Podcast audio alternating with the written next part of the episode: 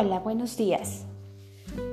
El tema de hoy es farol en la calle, obscuridad en tu casa. Este tema me sorprendió mucho porque realmente el 95% de las personas profesionales en el interior de su vida personal tienen lo contrario a lo que predican. Sí, así es.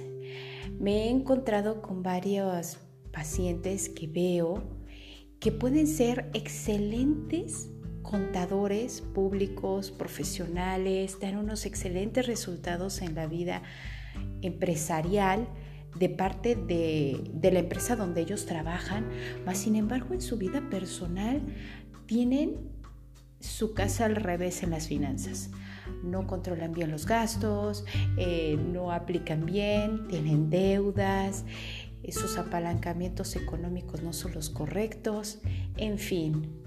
Igual, muchos doctores pueden ser excelentes recomendadores de alimentos a sus pacientes, medicinas, un estilo de vida saludable, mas sin embargo, en su vida personal fuman, toman, se desvelan, tienen una alimentación desbalanceada totalmente, no se cuidan, no se tapan, se enferman constantemente.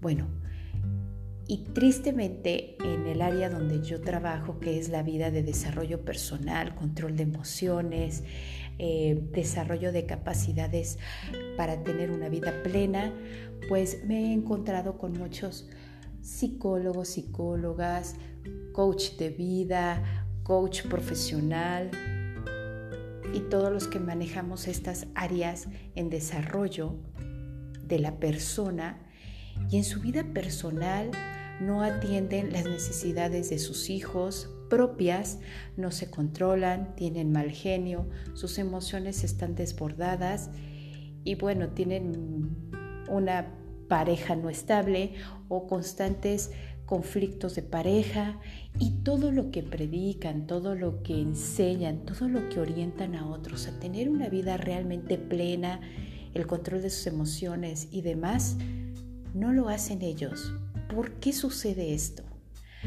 Desde antes se utilizaba que siempre había un guía y los súbditos. Mas sin embargo el guía, para ser un gran maestro, tenía que actuar con lo que estaba predicando.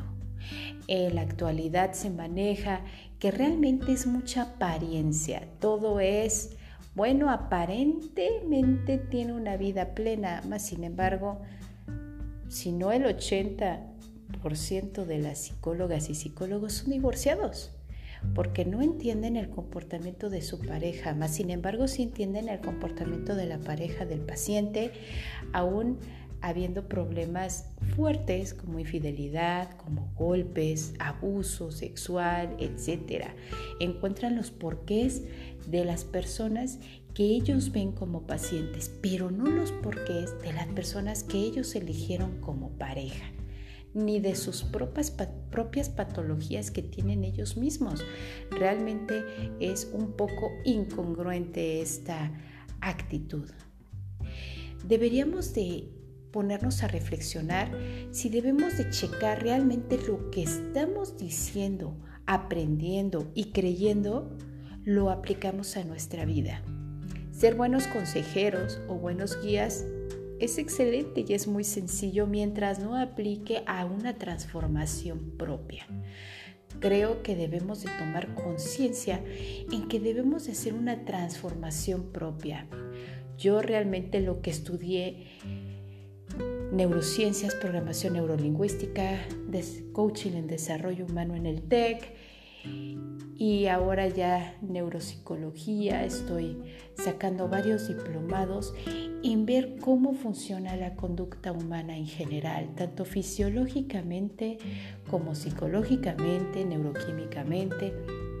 Y encuentro cada vez los motivos más de cómo yo funciono de cómo puedo ayudar a funcionar a mis hijos y que comprendan sus momentos de activación de un estímulo externo que a ellos les perjudica o les beneficia y puedan sacar realmente lo mejor de ellos mismos en cualquier ámbito, porque no es lo mismo nada más tener la parte personal en familia muy bien y la profesional limitada o la académica limitada o varias, eh, no sé, deportivamente limitada. Eso hay que trabajarlo desde dentro.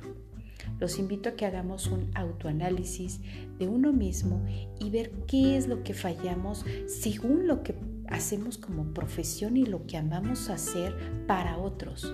Hagámoslo para nosotros mismos y seamos realmente un ejemplo viviente de lo que profesamos.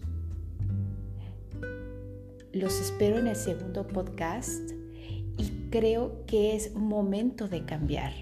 Transformarse es el mejor objetivo para tener una vida realmente consciente. Conciencia despierta siempre te acompaña y despiértala, ya es tiempo. Un beso, su amiga Carla Cervantes. Cuídense, bye.